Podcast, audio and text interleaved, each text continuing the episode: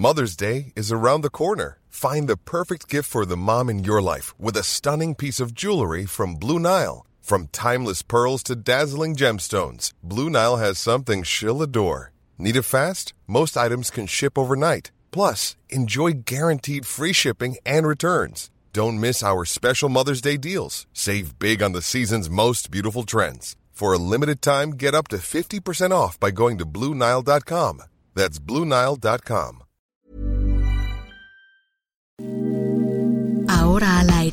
A la una, con Salvador García Soto. Un encuentro del diario que piensa joven con el análisis y la crítica. A la una, con Salvador García Soto.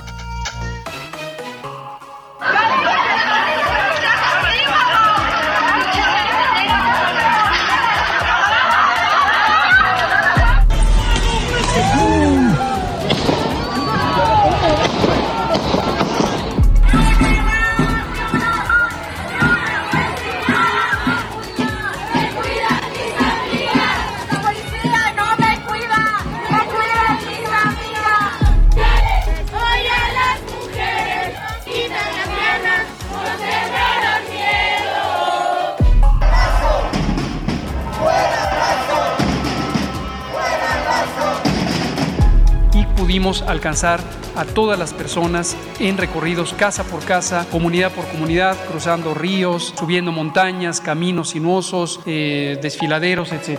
No, no desaparece, se transforma, se cambia lo que estaba mal. Hoy se cumple un año del trágico colapso de una trave de la línea 12 del metro. Nada sustituye la pérdida de un ser querido, pero nuestra obligación es estar cerca. pero veo con mayor presencia y fuerza a Claudia Sheinbaum, la jefa de gobierno, a Marcelo Ebrard. ¿Ustedes la van a invitar a esta cumbre? No.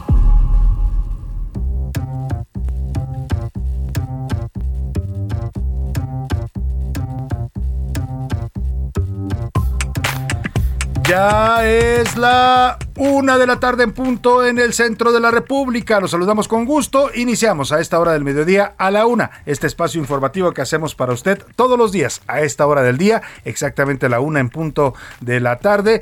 Vamos a estar y estamos en esta frecuencia 98.5 de su FM para informarle, para an- para acompañarle también en esta parte de su día. En este martes 3, martes 3 de mayo del año 2022 tenemos un programa muy eh, in- interesante con muchos temas para comentarle, para reportarle, para analizar también, por supuesto, ya sabe usted que aquí no solo le damos la noticia, sino también se la explicamos, la desmenuzamos, la contextualizamos y bueno, pues vamos a estar eh, revisando varios temas importantes a lo largo de las siguientes dos horas. Saludo con gusto a toda la gente que nos sintoniza aquí en el Valle de México a través de nuestra frecuencia central del Heraldo Radio 98.5 de su FM y también en toda la República Mexicana donde llega la señal del Heraldo Radio. Saludamos con gusto a toda la gente de Monterrey, Nuevo León. Saludos a la Sultana eh, del Norte, a Guadalajara, Jalisco, la Perla Tapatía, a la comarca lagunera, a toda esta región productiva del país eh, y también por supuesto a la capital de Oaxaca, la ciudad de Oaxaca. Muchos saludos igualmente al puerto de Tampico, Tamaulipas, a toda la zona del puerto, Altamira,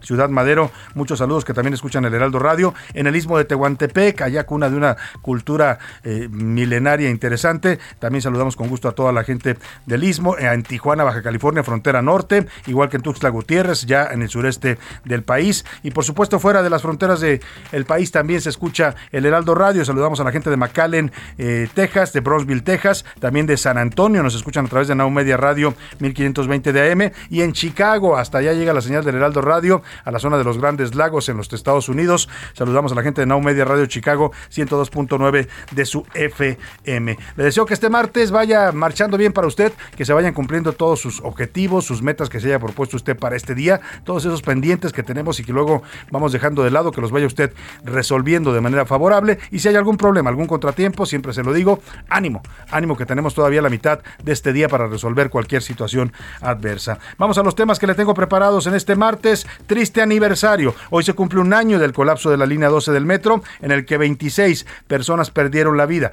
Le voy a tener los detalles de lo que ha pasado en este año, en donde ha habido de todo menos justicia. Vamos a platicar también historias de sobrevivientes, cómo están las familias de afectadas por este derrumbe, tanto los que perdieron un ser querido como los que resultaron heridos. Vamos a conversar con los abogados, tanto con la Fiscalía de la Ciudad de México para que nos explique cómo va el proceso. Ayer se pospuso la audiencia judicial, se ha pospuesto cuatro veces, oiga, parece que no tenemos prisa en ese tema, ¿no? Como si la justicia no tuviera prisa en este país. Total, 26 muertos que son, dicen ahí las autoridades capitalinas, parece que no les importa mucho porque le han dado largas y largas y largas a este proceso. Vamos a hablar tanto con la parte de la Fiscalía de Justicia de la Ciudad de México como con los abogados de los que están acusados, 10 acusados, 10 imputados en este caso de la línea 12 y también con los eh, abogados de las víctimas para ver cómo va la atención a estas eh, personas que lamentablemente pues sufrieron pérdidas, desde pérdidas humanas hasta pérdidas materiales con este derrumbe de la línea 12 del metro. Y ni lo sueñen, Estados Unidos respondió con un contundente no a la petición que hizo el presidente López Obrador para que Cuba, Venezuela y Nicaragua, y con él sus tres presidentes dictadores, Nicolás Maduro, Miguel Díaz Canel y Daniel Ortega, fueran invitados a la cumbre de las Américas que se va a llevar a cabo en la ciudad de Los Ángeles, California, el próximo mes de junio. López Obrador abogó por estos dictadores, le pidió a Biden que, pues, que los invitara, dijo el presidente que no tenía sentido hablar de una cumbre de las Américas si no eran invitados todos los países y sus gobiernos, y la respuesta inmediata llegó ayer por la tarde desde la Casa Blanca, el subsecretario para el hemisferio occidental, Brian Nichols, dijo no, aquí a esta reunión no están invitados presidentes ni gobiernos que no respetan la democracia. Vamos a hablar de este tema. También cochinos, la zona del Valle de México continúa con altos niveles de contaminación. Estamos en contingencia ambiental fase 1. Hoy nos circulan varios eh, vehículos y con terminaciones de placa que le voy a dar en un momento más por si usted se le olvidó y anda circulando, cuidado, eh, porque si lo detectan los agentes de tránsito lo pueden detener y llevar hasta el corralón. Estamos en contingencia ambiental, así es que también hay que contribuir en lo que podamos los ciudadanos, usar menos el automóvil, en fin, tratar eh, evitar, por supuesto, actividades al aire libre, que es lo que recomiendan las autoridades. Le voy a dar todo el reporte, cómo va esta contingencia ambiental y si va a continuar al día de mañana. Eso lo reportarán hoy por la tarde la Comisión Ambiental Metropolitana, la comisión de esta megalópolis que ha determinado esta medida. En los deportes, la final espera. Hoy se define el primer finalista de la Champions League. Estos momentos están jugando Liverpool contra el Villarreal y además las Super Chivas, el equipo femenil del Guadalajara, terminó la campaña regular invicta con Licha Cervantes como bicampeona de goleo en la Liga Femenil Mexicana. El entretenimiento, Priscila Reyes nos va a traer un estreno musical importante, además también un momento memorable en un concierto de uno de los Beatles y también todo lo que pasó en la gala del Met. Ayer se realizó después de dos años de haber estado suspendida esta gala del Met eh, con unos vestuarios fastuosos, impresionantes y por supuesto pues recaudando fondos para este gran museo que es el Museo Metropolitano de Nueva York. Vamos a estar eh, con un programa variado, con muchos temas interesantes para estar comentando, compartiendo con usted y por supuesto también debatiendo. Ya sabe que aquí todos podemos opinar, usted incluido, y su opinión para nosotros es muy importante. Así es que para eso le hago las preguntas de este martes. Esta es la opinión de hoy. Le tengo tres temas en la opinión de hoy en este martes. El primero de ellos, el presidente López Obrador le pidió al gobierno de Estados Unidos, en concreto a Joe Biden, eh, que invitara a la Cumbre de las Américas que va a organizar Estados Unidos el próximo mes de junio en Los Ángeles, California, a todos los presidentes de Latinoamérica. El presidente no los llamó por sus nombres, pero abogó claramente porque no se margine de esta cumbre a presidentes como el de Venezuela, Nicolás Maduro, al señor Miguel Díaz Canel, presidente de Cuba, y al eh, también presidente de Nicaragua, Daniel Ortega. Los tres, los tres señalados por Estados Unidos como dictadores, como gobiernos que han roto la democracia en sus países y se han impuesto a través de métodos eh, poco ortodoxos. Bueno, pues la respuesta ah, llegó ayer mismo por la tarde, fue un rotundo no de la Casa Blanca a considerar invitar a estos países y a sus presidentes. En esta diferencia que claramente tienen México y Estados Unidos, o el presidente López Obrador y la administración Joe Biden, sobre la visión latinoamericana,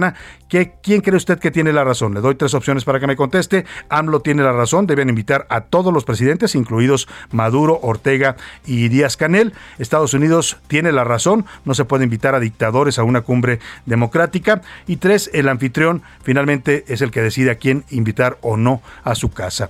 en otro tema que le pongo sobre la mesa, hoy se conmemora el Día Mundial de la Libertad de Prensa, una libertad que si bien ejercemos los periodistas de manera cotidiana, es para todos, para toda la sociedad, ¿eh? para todos los mexicanos. La libertad de prensa aplica para todos los ciudadanos para tener acceso a información que pues eh, no necesariamente el gobierno y las autoridades quieren que se sepa. Así es que a partir de esta libertad podemos conocer cuál es la realidad del país, lo que no se nos informa, lo que no se nos dice y bueno, pues estamos conmemorando esta, eh, este, este Día Mundial de la Libertad de Prensa y en este contexto le pregunto yo, ¿usted cree que el actual gobierno, el de López Obrador, hay, hay, practica de verdad la libertad de prensa y cuida a los periodistas? No, no hay libertad de prensa y se acosa y se persigue sobre todo a los periodistas críticos o de plano, nunca ha habido más peligros para la prensa en México que justo ahora. También le hago un último tema, que este sí le va a doler un poquito cuando se lo diga y le va a doler donde más duelen los golpes, que es en el bolsillo. La inflación sigue al alza. Mañana el presidente López Obrador va a presentar un plan del gobierno junto con los empresarios para tratar de contener la inflación. Yo le pregunto, ¿usted cree que este plan que anunciará mañana Palacio Nacional va a funcionar?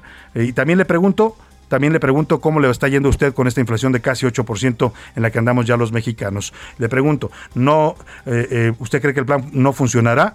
Porque a usted le ha ido mal con la inflación o le ha ido más o menos, la va sorteando, aunque todo sigue encareciéndose, o de plano, el plan que va a presentar López Obrador contra la inflación será más de lo mismo. ¿Qué dice usted de estos temas? Platíquenos 5518 41 51 99, se lo repito, 5518 41 51 99, ya sabe usted que nos puede contactar vía mensaje de texto o también mensaje de voz, si quiere aquí, de cualquiera de las dos formas, su opinión se cuenta y sale al aire. Vámonos ahora sí al resumen de noticias porque esto como el martes ya comenzó. Buena cifra. El PIB turístico de México al cuarto trimestre de 2021 registró un aumento anual de 19.4%, con lo que se confirmó la recuperación del sector. Protesta. El Partido Acción Nacional en la Ciudad de México colocó un antimonumento en el Paseo de la Reforma para recordar a las 26 víctimas del desplome de la línea 12. De pie. La Secretaría del Medio Ambiente de la Ciudad de México inició la reconstrucción del Centro de Salud Joco en la alcaldía Benito Juárez. Bajo la lupa. La Procuraduría de los Derechos Humanos del Estado de Guanajuato investiga a la Policía Municipal por el uso de la fuerza en contra de 24 mujeres y 5 adolescentes detenidas el domingo durante una manifestación. Precaución. El senador y candidato colombiano de izquierda, Gustavo Petro, favorito para las presidenciales de mayo, suspendió un viaje a la zona cafetera del país ante la sospecha de un plan para atentar contra su vida.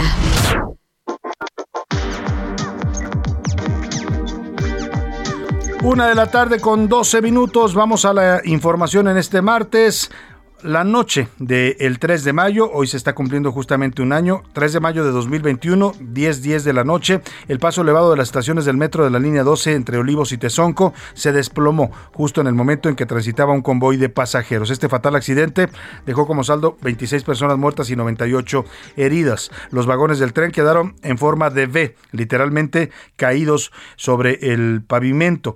Eh, bajo los eh, autos, bajo los escombros quedaron varios autos y personas que murieron lamentablemente atrapadas en esta tragedia. Esta mañana familiares de las víctimas del desplome de la línea 12 y de los lesionados acudieron a la zona cero, al punto justo donde ocurrió esta tragedia hace un año, para colocar ofrendas florales y recordar a sus seres queridos. Vamos con Alan Rodríguez, que se encuentra en esta zona, la zona de Tláhuac, en donde ocurrió esta tragedia justamente hoy, hace un año. Platícanos, Alan, ¿qué has encontrado en tu recorrido? Muy buenas tardes. Salvador, amigos, muy buenas tardes. Estamos ubicados exactamente enfrente del lugar conocido como la zona cero de la avenida Tlahuac. Este sitio en donde hace a un año se registró este lamentable accidente. Esta mañana en este punto arribaron familiares, amigos y también sobrevivientes de este accidente, los cuales presentaron un memorial. Se trata de un libro en el cual muchas de las personas familiares y también quienes sobrevivieron a esta situación han plasmado parte de su historia, parte de su experiencia a lo largo no solamente de esa noche, sino también un año después de esto, cómo ha cambiado sus vidas derivado de esta situación que les tocó vivir cuando regresaban a sus casas después de visitar sus lugares de trabajo. También tuvimos una manifestación, una marcha por parte de vecinos y también amigos de una persona que perdió la vida en este lugar, los cuales trajeron algunas cosas coronas, adornos florales y también realizaron un bloqueo a la circulación de la avenida Tláhuac con dirección hacia la zona de periférico. Durante el momento en el que escuchamos los testimonios de las personas, pues también escuchamos un grito de justicia por todas las personas que perdieron la vida y también por aquellas a quienes les cambió la vida derivado de alguna lesión de alguna pues eh, malestar que presentan a raíz de este accidente. Por lo pronto comentarte que a las cuatro de la tarde estará arribando otra marcha procedente de la zona del periférico. A las siete de la tarde se estará realizando un rosario por parte de familiares y amigos y exactamente a las diez de la noche, hora aproximada en la que ocurrió esta tragedia, se estará realizando una misa por parte de los vecinos de la zona de Los Olivos aquí en la alcaldía de Tláhuac. Por lo pronto es el reporte que tenemos ya en estos momentos algunas personas llegan eventualmente a traer flores, a prender veladoras, pero ya les espera que esta movilización se registre a partir de las 4 de la tarde. Vamos a estar muy pendientes, Alan. Eh, ¿Qué dicen las, las coronas? Supongo que dejan corona, ramo de flores. ¿Tienen algún mensaje o simplemente recuerdan los nombres de, de eh, las, los familiares fallecidos? Las coronas únicamente son de flores, algunas de ellas tienen el mensaje por parte de Antorcha Campesina, de algunas organizaciones sociales que se han eh, pues reunido en este espacio, pero también los nombres y las fotografías de algunas de las víctimas que pues bueno, se recuerdan este día. Pues sí, lamentablemente víctimas para las que no ha habido justicia. Todavía un año después no hay un solo responsable ni acusado ni procesado de, esta, de este caso. Hay 10 acusados, pero el proceso judicial apenas está comenzando. Te agradezco mucho el reporte, Alan Rodríguez. Muy buena tarde. Continuamos al pendiente. Excelente tarde. Bueno, pues ahí está, están previstas, como nos decía Alan Rodríguez, varias manifestaciones en esta zona, desde el periférico hasta el punto de eh, pues este derrumbe, la llamada zona cero, donde lamentablemente ocurrió una de las peores tragedias en la historia de la Ciudad de México, la peor sin duda que haya ocurrido en el metro en más de 53 años ya que tiene este servicio, 54 como está cumpliendo el sistema de transporte colectivo Metro este año, pues en todo ese tiempo esta ha sido la peor tragedia que se haya vivido en el metro. Por cierto, hoy por la tarde, ya le decía, habrá una marcha silenciosa eh, en esta zona y a las 10 de la noche, con 15 minutos, justo el momento en que ocurrió este derrumbe, va a haber una misa ahí en este mismo lugar. Eh, en este primer aniversario de esta tragedia, familiares de las víctimas las recuerdan, pero también exigen a las autoridades pues atención y pues apoyo que no les han dado hasta ahora. Este es el caso de la familia Lesama Salgado, es una de las familias que perdió a una hija Nancy, una joven de entonces 18 años. Otra más de sus hijas, Tania, resultó herida.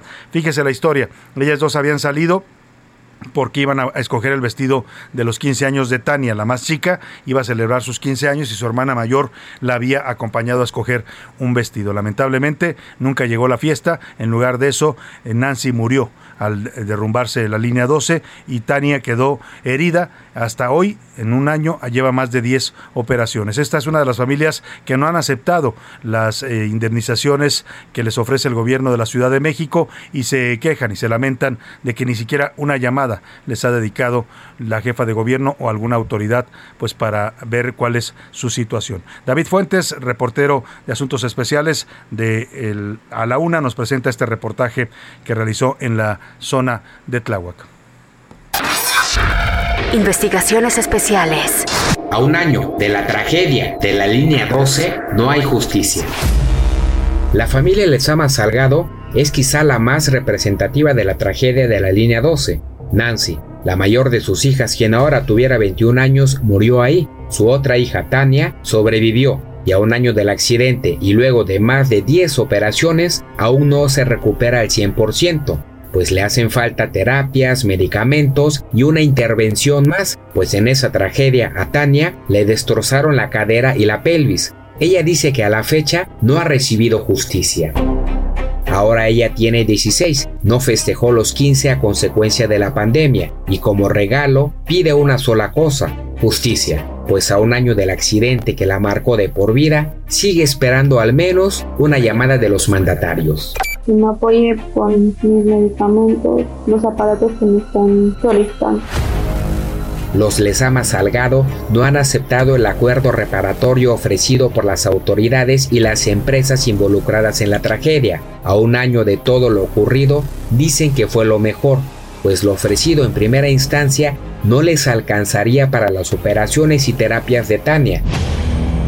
Para la señora Bernarda, madre de Nancy y Tania, solo hay un reclamo, justicia. La joven de 16 años aún tiembla cuando pasa por ese lugar. Ni ella ni su familia han usado esa línea y de hecho no quieren porque les trae muy malos recuerdos. A manera de mensaje, Tania y sus padres piden a los capitalinos no usar ese tramo nuevamente, aunque lo reparen las autoridades, pues simplemente dicen no desean que alguien más sufra lo que ellos. Para A la Una con Salvador García Soto reportó David Fuentes. Bueno, pues ahí está. Eh, no todas las familias han sido indemnizadas, por lo menos 12 de ellas de 26 se han negado, no están de acuerdo con pues eh, los eh, tratamientos ni las cantidades que les han dado las autoridades. Ayer precisamente la fiscal Ernestina Godoy hacía un llamado a estas eh, víctimas, a estas familiares de víctimas, a que se acercaran pues a recibir esta reparación del daño. Decía la señora fiscal, fiscal de justicia de la Ciudad de México, Ernestina Godoy, que pues que se acercaran porque la reparación de del daño también era justicia. Sí, es una parte de la justicia, la llamada justicia reparativa. El tema es que la verdadera justicia va a llegar cuando pues eh, haya en la cárcel responsables de esta tragedia. Son 26 muertes, ¿eh? Son 26 muertes. Parece que a veces el gobierno de la Ciudad de México no dimensiona la gravedad de este hecho y han tratado de irlo eh, pues paliando con, con eh, arreglos económicos, ¿no? Se arreglaron, sí, con algunas de las familias, les dieron su, su dinerito, les pagaron. Nunca le van a pagar a usted lo que vale la vida de un familiar, ¿no? De un hijo, de una madre, de un hermano. Nunca le van a pagar eso. Pero vaya, hay familias que también en su necesidad dicen, bueno, pues aceptamos lo que nos den. Por otro lado, se, arreglaron con el grandote, con el señor Carlos Slim, para que reconstruyera la línea, pero eso no se llama todavía justicia, ¿eh? Sí es una parte de la justicia, pero no se puede hablar de justicia hasta que no haya culpables de estas muertes, porque el tren no se derrumbó de la nada, hay responsables, es una obra pública y debe haber pues quien pague por estas muertes. Y bueno, ya le decía, habrá estas movilizaciones hoy por la tarde. Eh, el presidente López Obrador se refirió en su conferencia mañanera a pues, la tragedia de la línea 12 del metro. Él mismo ofreció, igual que lo hizo Claudia Sheinbaum y la propia fiscal en este Godoy, que habría justicia, que se iba a ir hasta el fondo, que iban a, no habría impunidad para nadie. Pues parece que sí la hubo, ¿no? Hay impunidad para los que la pueden pagar.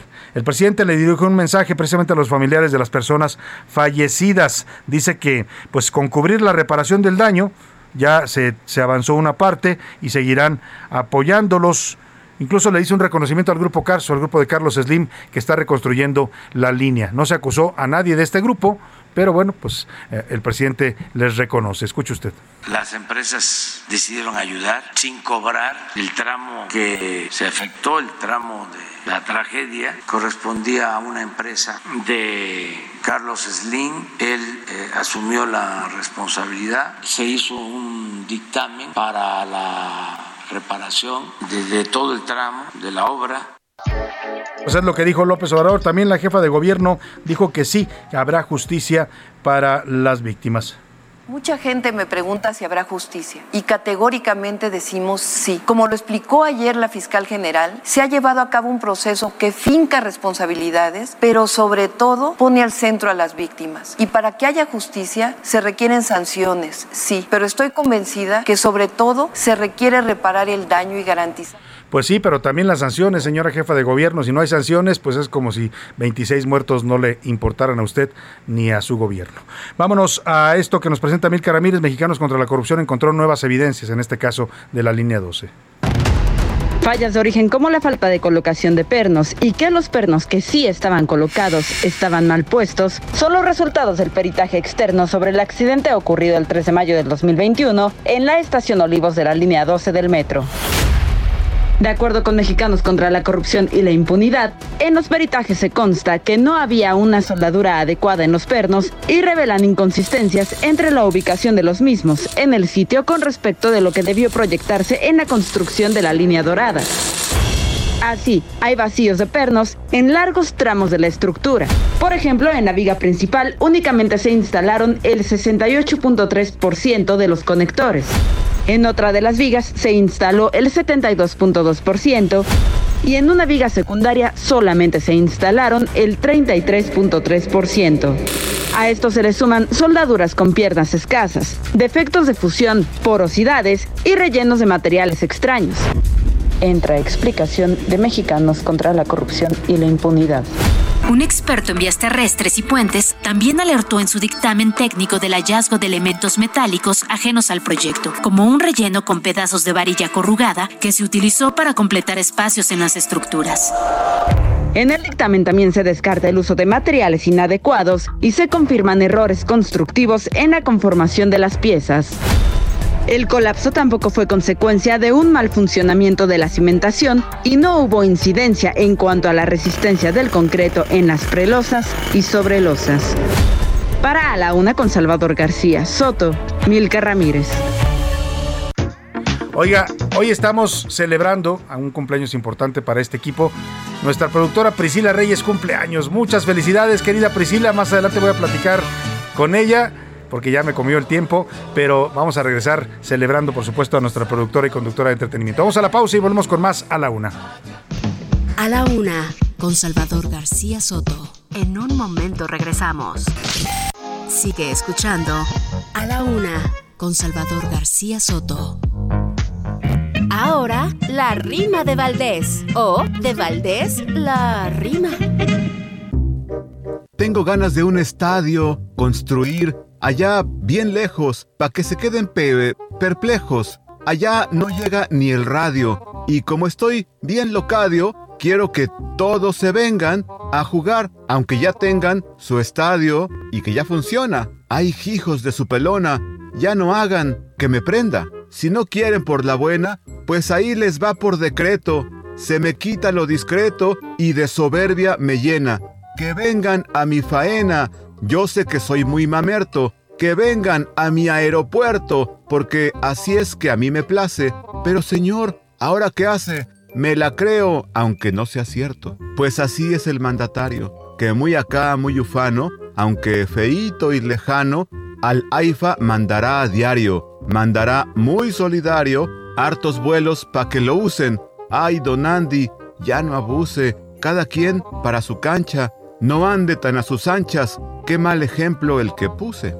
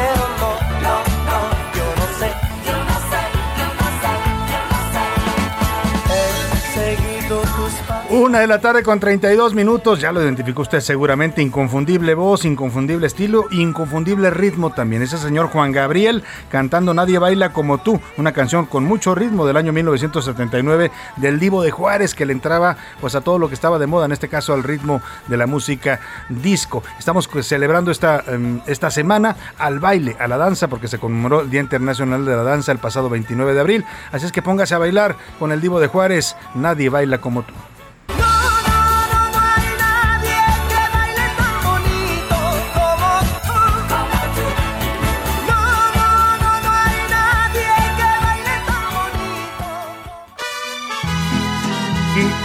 Ahora sí vamos a celebrar como se merece a la señora Priscila Reyes, productora, ah, conductora de entretenimiento de este programa. No, dije señora con todo respeto, Priscila. No, no voy a, no voy a revelar tu edad, no voy a recometer esa indiscreción, pero bueno, a la gran Priscila Reyes. ¿Cómo estás, Priscila? Contenta, celebrando.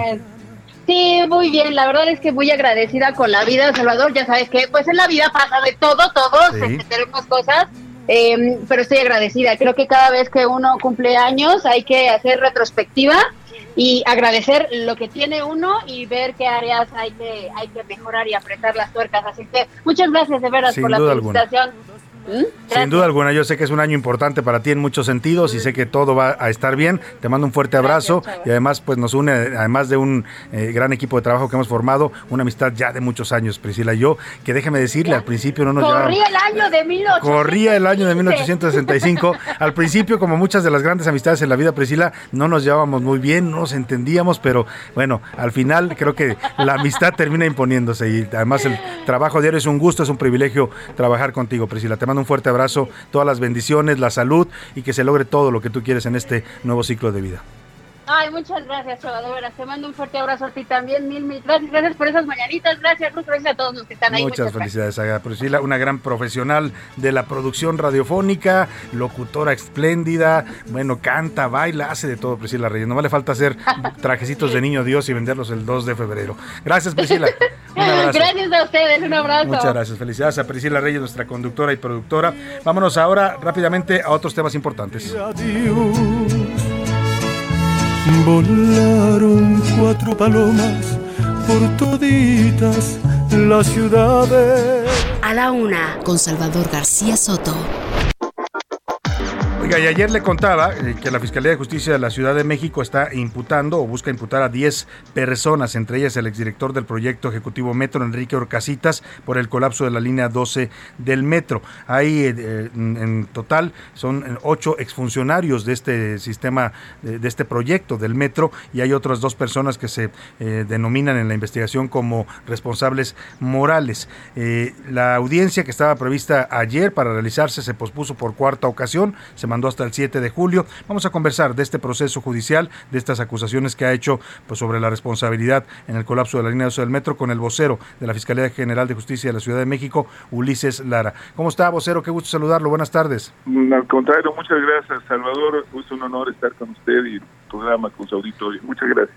Eh, eh, vocero, ¿por qué se han pospuesto cuatro veces la audiencia? ¿Por qué en un caso que ya se cumple un año no tenemos todavía pues eh, gente sentenciada por este caso?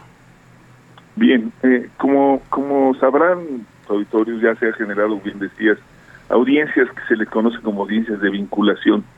Entre los nuevos elementos que la fueron posponiendo fueron que se trata de un tema que por su complejidad está integrado en cerca de 35 mil o más de 35 mil hojas. Eh, una de las primeras eh, argumentaciones, bastante válida, es que había que darle la oportunidad a la defensa de conocer pues todos los argumentos se presentó en electrónico, solicitaron que fuera en físico y esto, bueno, llevó a un, a un retraso. Posteriormente hubo otras razones, entre ellas cambio de, de representantes. El día de ayer, precisamente, una de las personas señaladas eh, se expuso para asistir por temas de salud y además cambio de representación legal, lo cual para imponerse de la carpeta solicitó tiempo y acabó el juez por determinar la posposición para no hacer las imputaciones hasta junio. Esta ha sido la razón, Salvador Auditorio, pero hay que decirlo que toda la documentación y la acusación está debidamente fundada, la hemos señalado como fiscalía y tiene que ver con temas de fallas en el proceso constructivo y en el diseño de los puentes, particularmente a partir de lo que ocurrió en este en este espacio que es el claro que está entre la estación Olivos y la estación de, de San Lorenzo Tezonco. Así que bueno, los señalamientos están y estaremos en espera de poderlos formular ya de manera individualizada, ¿no? Porque ese es el tema. Como tú lo has comentado, estamos eh, señalando a ocho servidores públicos en su momento del proyecto Metro, que fue la institución creada específicamente para el desarrollo de la línea 12 y dos de las empresas que fueron supervisoras del proceso y que eh, tenían la, una serie de responsabilidades que cumplir y son a quienes estamos señalando, En el caso de estas empresas se trata de empresas que eran supervisoras de la obra. Y le pregunto, vocero, porque me interesa mucho tener eh, la versión directa de la Fiscalía, ¿por qué eh, si las fallas fueron de origen, de fallas de, construcción, por qué están acusados los funcionarios, los supervisores, pero no los constructores, que era la gente de esta empresa SIXA de Grupo Carso? Bueno, porque dentro de la opción que se cuenta desde el nivel constitucional, de poder hacer un acercamiento en tratándose de delitos culposos. La constructora SIGSA se acercó y se hizo una serie de formulaciones, entre ellos la posibilidad de un acuerdo reparatorio.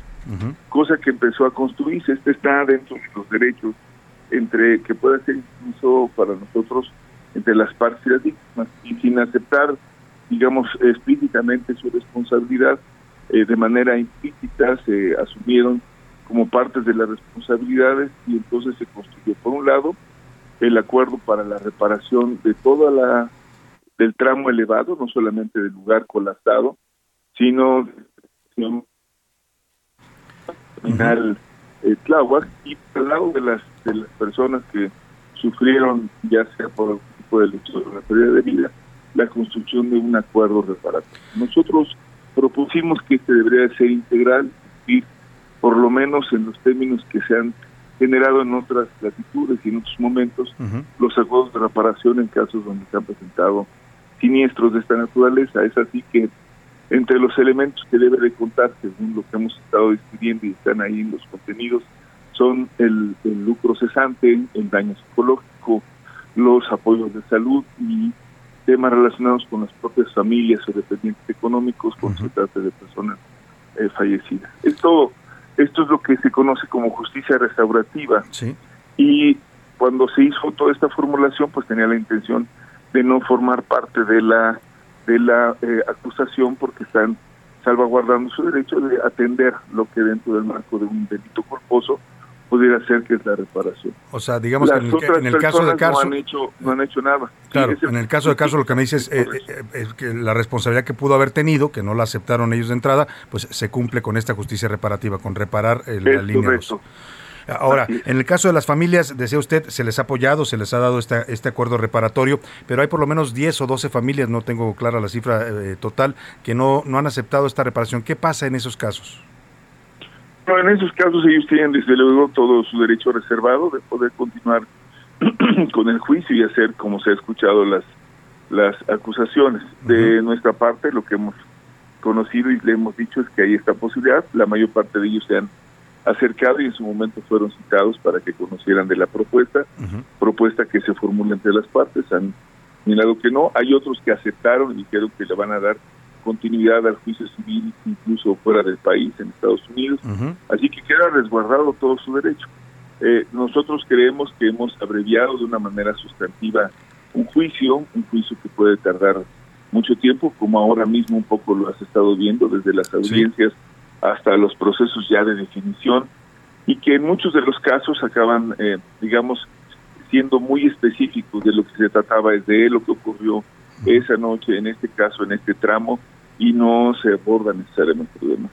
Y que ahora tengamos un acuerdo que aborda todo el tramo elevado, que se atiende a todos, incluido las personas que sufrieron lesiones leves, hasta las personas que lamentablemente perdieron la vida, se convertía en una, en una opción integral.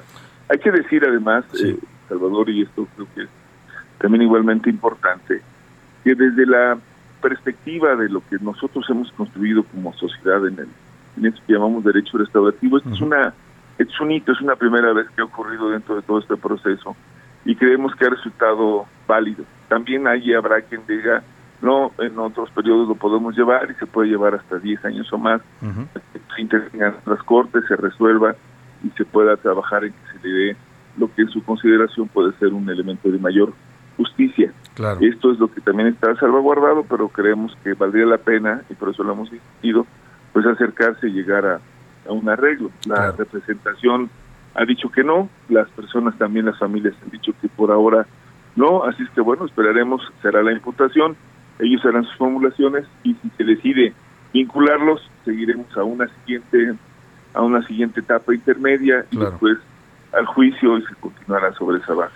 Por lo pronto la Fiscalía tiene claro, y ayer lo decía la, la fiscal, eh, la doctora Ernestina Godoy, que sí se ha avanzado en esta parte de la justicia reparativa, que es una parte muy importante también de nuestro sistema de justicia actual, pero que faltan las sanciones. Para que haya justicia se necesita que haya culpables, que haya gente procesada y sentenciada. Eso lo tenemos claro. Fíjate que en algún sentido, Salvador, no solamente se, se habla de responsables para digamos, la parte de la culpa, ¿no? Aunque en el caso de lo culposo está la palabra, aquí se habla de la responsabilidad y desde luego hasta que se da la sentencia se puede determinar. Claro. Por eso en algunos casos no te podemos dar los detalles o no los hemos podido señalar de qué es lo que se le imputa a cada una de las ocho personas físicas que están ahí porque vienen los niveles de responsabilidad. Es distinta la responsabilidad que tuvo uno que estaba al frente de la dirección o una dirección ejecutiva o quien tenía su responsabilidad en diseño, etcétera.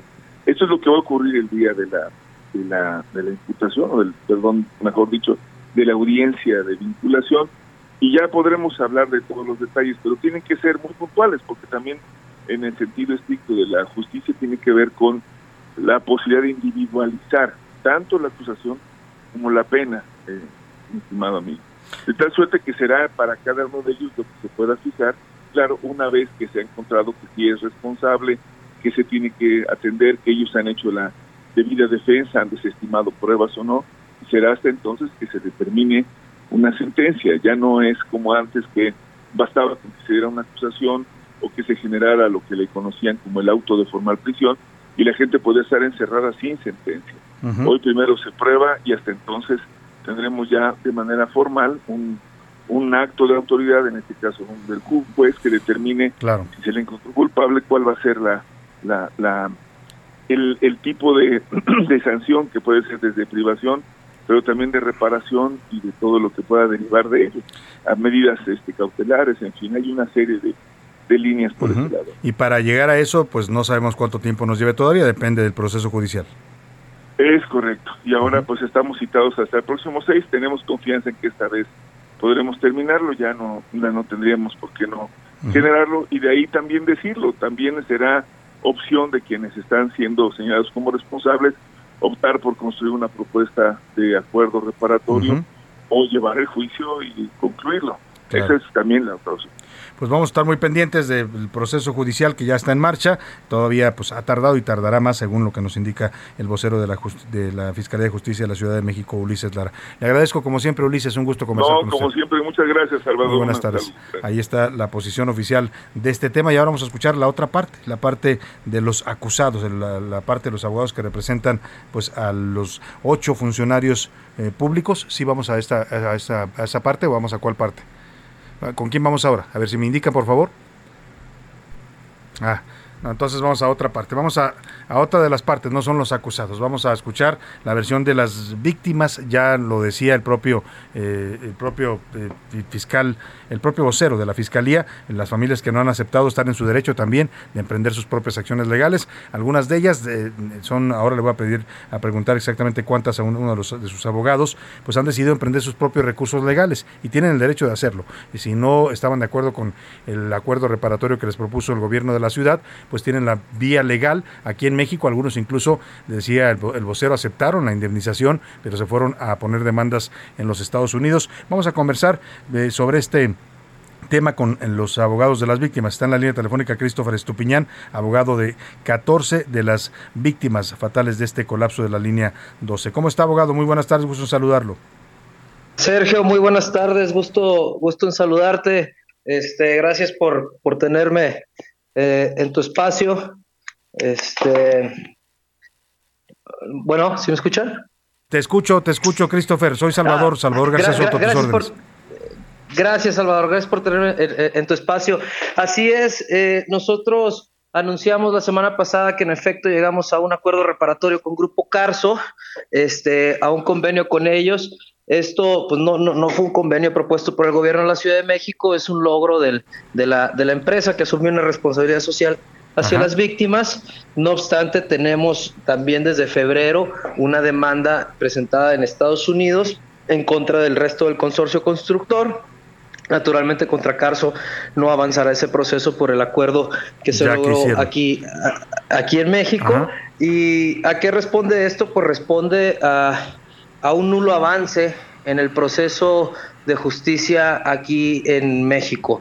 Como pues, lo mencionaba el, el, vocero que estaba escuchando ahorita, no hemos logrado ni siquiera formular la imputación por una notoria falta de disposición del Tribunal Superior de Justicia de la Ciudad de México. Están por tercera ocasión poniendo encima los derechos de los de los investigados, porque ni siquiera son imputados formalmente, sobre los de las víctimas. Llevamos aproximadamente 24 horas de audiencias en la que no hemos logrado pasar ni siquiera de la fase de identificación de las partes, es decir, la fiscalía ni siquiera ha tenido la oportunidad de, formular la imputación, es decir, de narrar los hechos y la participación de estos 10 exfuncionarios, de esos 8 exfuncionarios que están siendo señalados por excusa tras excusa. Primero que porque la fiscalía no entregó los documentos a tiempo, luego porque se, se ausentó por COVID uno de los imputados y ahora porque a uno le dio un ataque de hipertensión, tiene 75 años, pero atendiendo al hecho de que la defensa de, cuatro de ellos está a cargo de un solo despacho, ya hasta parece que lo están haciendo adrede, enfermándose dos días antes de la audiencia y no se han generado las condiciones para que el, para que el tribunal decida a, seguir con el asunto a pesar de las peticiones tanto de la fiscalía como de los asesores jurídicos. Claro, o sea, usted lo que nos dice es que ustedes no han podido demandar porque todavía no se imputa a estos acusados. Estos acusados no, no, no tienen ninguna calidad hoy por hoy, están muy tranquilos, es vergonzoso que primero salga, por ejemplo, Enrique Orcasitas en la audiencia anterior a señalar que está dispuesto a llegar a un acuerdo reparatorio y ante la notoria falta de disposición del tribunal para avanzar con el caso, el día de ayer, después de la audiencia, sale muy tranquilo a gritar su inocencia y decir que él es inocente en todo momento, que él no tiene ninguna responsabilidad. Entonces, ni la Fiscalía ni el Tribunal de, Justicia de la Ciudad de México ha generado condiciones para que alguno de estos investigados se acerque con las familias a buscar una, una reparación del daño, porque ellos están muy tranquilos. Él se declara inocente y ni siquiera le han imputado. Si él se quiere ir de vacaciones a Europa. Podría irse porque no tiene ningún impedimento, ¿no? Con plena libertad e impunidad. Entonces, eh, están faltando a la promesa de traer justicia. Hay nula justicia al día de hoy, hay nulos señalados y, y todos estos formalismos absurdos que toma como pretexto el tribunal solamente contribuyen a la impunidad y a la falta de verdad. Claro. Ahora, abogado Christopher Estupiñán, estamos conversando con el abogado de 14 de las víctimas del colapso de la línea 12 del metro. Este acuerdo reparatorio que lograron con Grupo Carso es interesante. No le voy a preguntar los términos porque esos son privados, eh, pero digamos que eh, para ustedes fue un buen acuerdo el que logran con Grupo Carso y Carso en ese sentido asume pues parte de su responsabilidad que tuvo en esta en esta en esta en esta tragedia.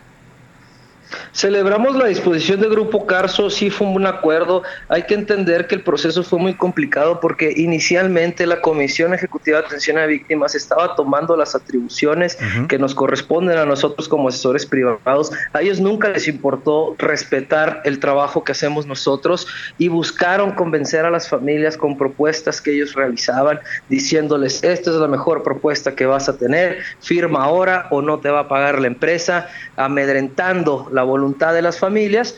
Nosotros, ante la negativa de las familias de aceptar estos acuerdos, incluso acudimos a primeras reuniones en la unidad de mecanismos de la Fiscalía, escuchamos las propuestas, las propuestas iniciales no eran las adecuadas porque no se ajustaban a las características de las lesiones, por ejemplo, y después de un proceso de casi dos meses de, de negociaciones, logramos muchas reclasificaciones. Tenemos casos en los que incluso eh, se obtuvieron una reclasificación que equivalía a un 250% más de lo que la comisión había dicho que no se iba a poder, ajá, de lo que no se podía mejorar, siempre dentro de las bandas establecidas. Claro. Pero eh, eh, los familiares vieron que se, se, escuchó su caso, se les puso atención, se atendió y de cierta manera esto les ayuda a sobreponer un poco el, dolor Que, sufren, en el entendido también que el acuerdo que nosotros logramos expresamente señala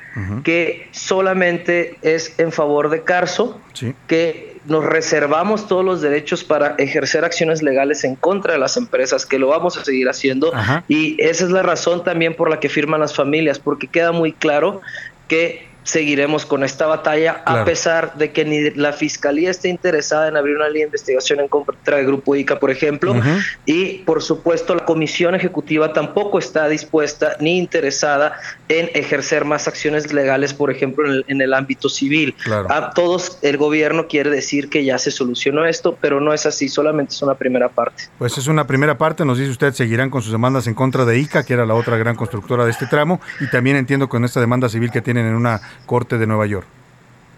Así es, así es. E, está declarado ya por dictámenes periciales de DNB, de la Fiscalía, nuestro propio perito, que hubo negligencias en el diseño, estuvo a cargo del grupo y que ese diseño que condenó la obra al colapso desde su concepción y no hay motivo por la cual, siendo también Grupo ICA la presidenta del consorcio constructor, no esté dando la cara, ni se le esté buscando procesar en ningún sentido por parte de las autoridades. No vamos a permitir que estén tranquilos detrás del escritorio y sigan recibiendo los contratos más grandes. Pues Christopher Estupiñán, abogado de 14 de las víctimas del colapso de la línea 12, le agradecemos el habernos dado esta información para la audiencia.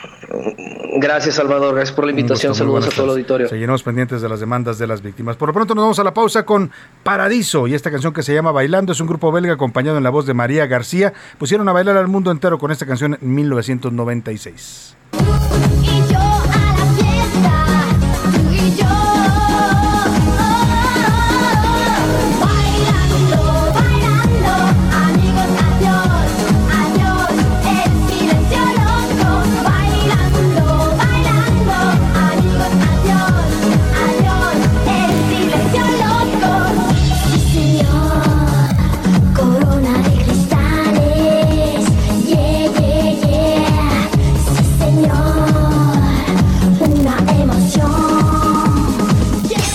Escuchas a la una con Salvador García Soto. En un momento regresamos. Ya estamos de vuelta con A la una con Salvador García Soto.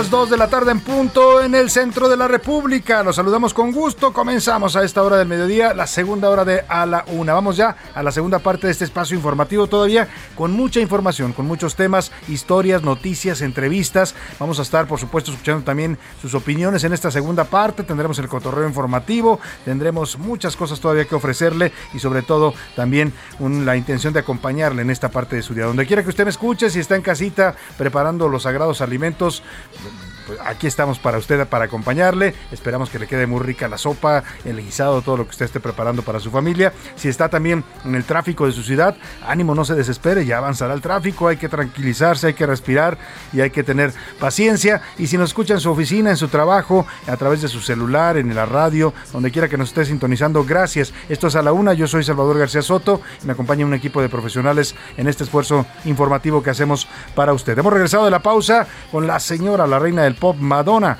Get Into the Group, esta canción que se traduciría como Métete al ritmo, una canción de Madonna de 1985, que por cierto es una gran bailarina también, es una de las grandes virtudes que tiene y que la colocaron pues con este mote, este título de la reina del pop. Escuchamos un poco más de Madonna en sus edades juveniles, hoy ya es una señora, una adulta mayor, ya tiene más de 60 años Madonna, pero sigue vigente. Y ahora le cuento qué más le tenemos preparado en esta segunda hora de A la Una. your